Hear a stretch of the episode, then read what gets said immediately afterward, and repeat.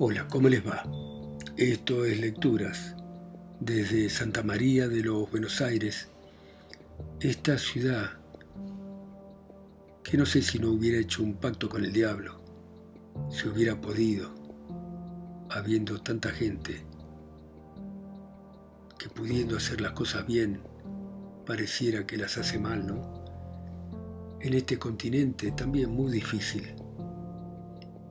Y Vamos a seguir con la lectura de esta versión criolla de la leyenda de Fausto, este hombre que le vende su alma al diablo. Parte de las leyendas alemanes muy antiguas que vienen desde varios siglos atrás.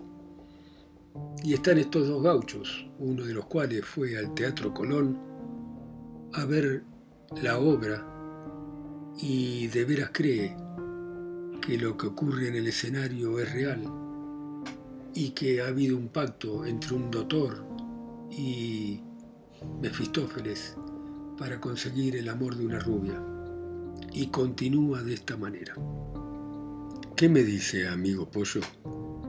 Como lo oye compañero, el diablo es tan guitarrero como el paisano más criollo. El sol ya se iba poniendo y la claridad se ahuyentaba y la noche se acercaba a su negro poncho tendiendo. Ya las estrellas brillantes una por una salían y los montes parecían batallones de gigantes. Ya las ovejas balaban en el corral prisioneras y ya las aves caseras sobre el alero ganaban. El toque de la oración triste los aires rompía y entre sombras se movía el crespo sauce llorón. Va sobre el agua estancada de silenciosa laguna, al asomarse la luna se miraba retratada. Y haciendo un extraño ruido en las hojas trompezaban los pájaros que volaban a guarecerse en su nido. Ya del sereno brillando la hoja de la higuera estaba, y la lechuza pasaba de trecho en trecho chillando. La pobre rubia sin duda en llanto se deshacía y rezando a Dios pedía que le emprestase su ayuda.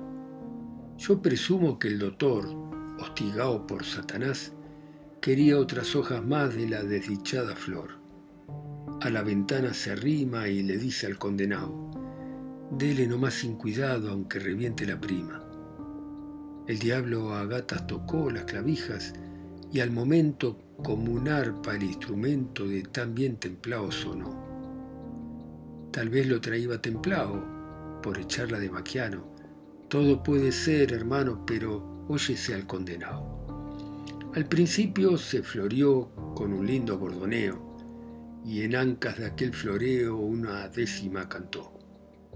No bien llegaba al final de su canto el condenado, cuando el capitán armado se apareció en el umbral.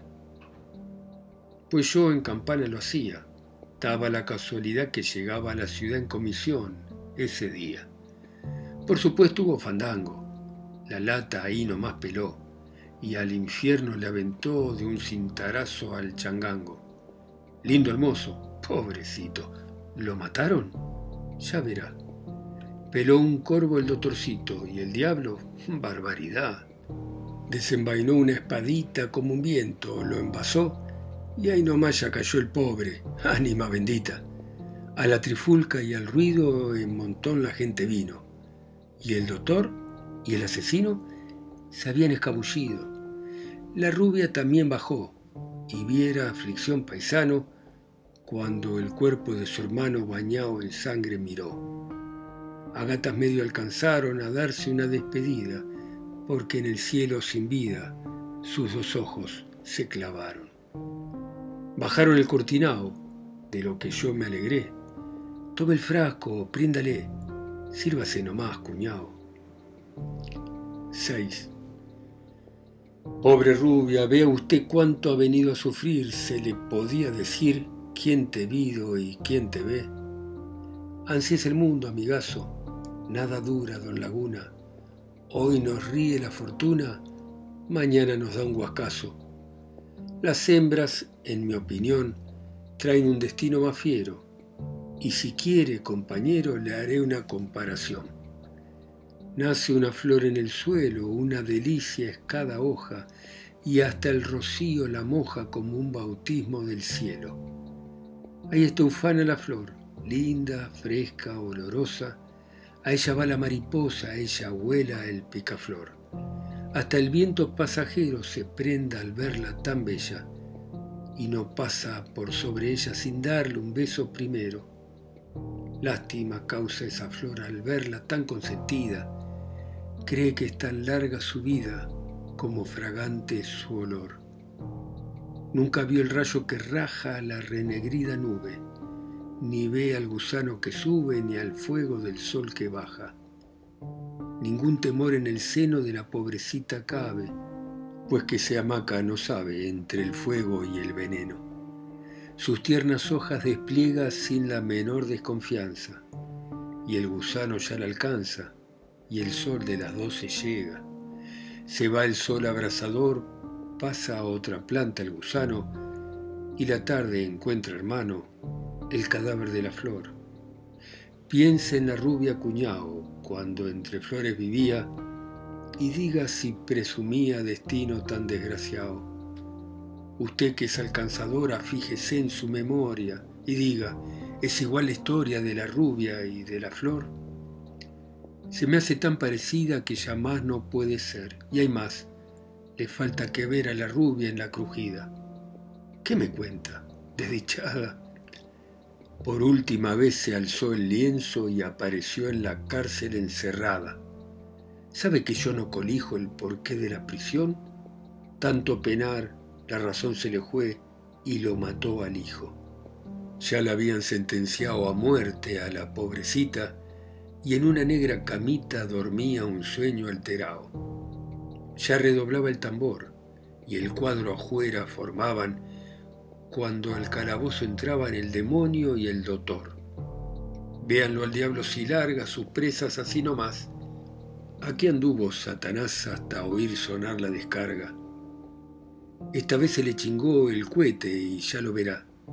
Príndale el cuento que ya no lo vuelvo a atajar yo.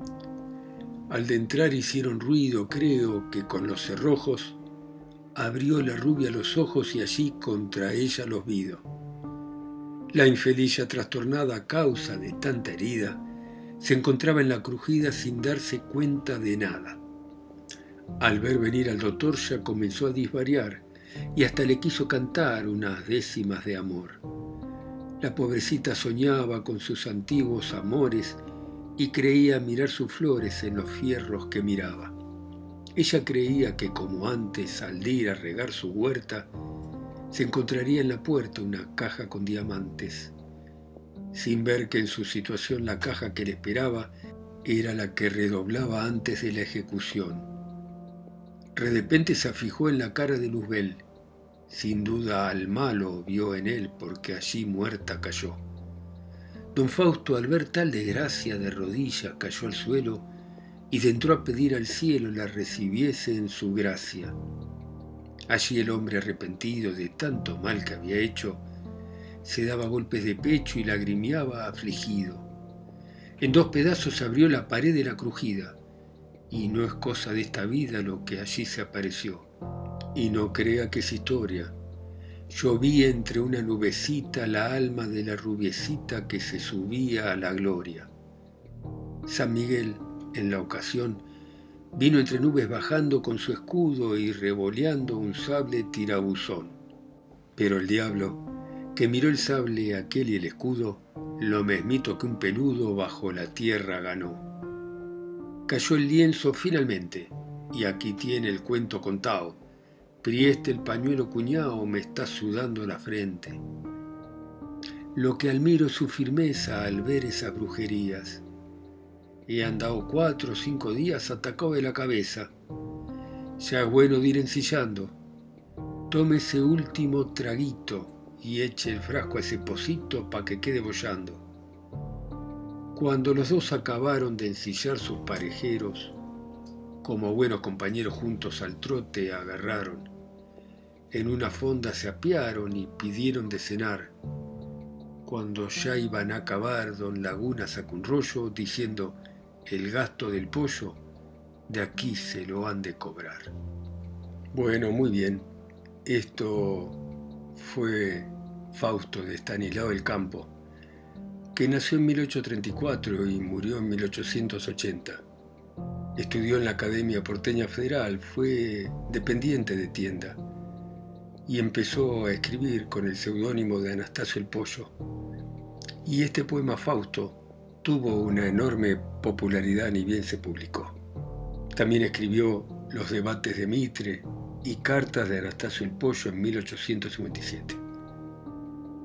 En 1852 formó parte de la defensa de Buenos Aires cuando la sitiaron. También trabajó en la aduana, fue secretario de la Cámara de Diputados y participó en la batalla de Cepeda y de Pavón. Fue capitán en 1860 y en 1874 fue ascendido a teniente coronel.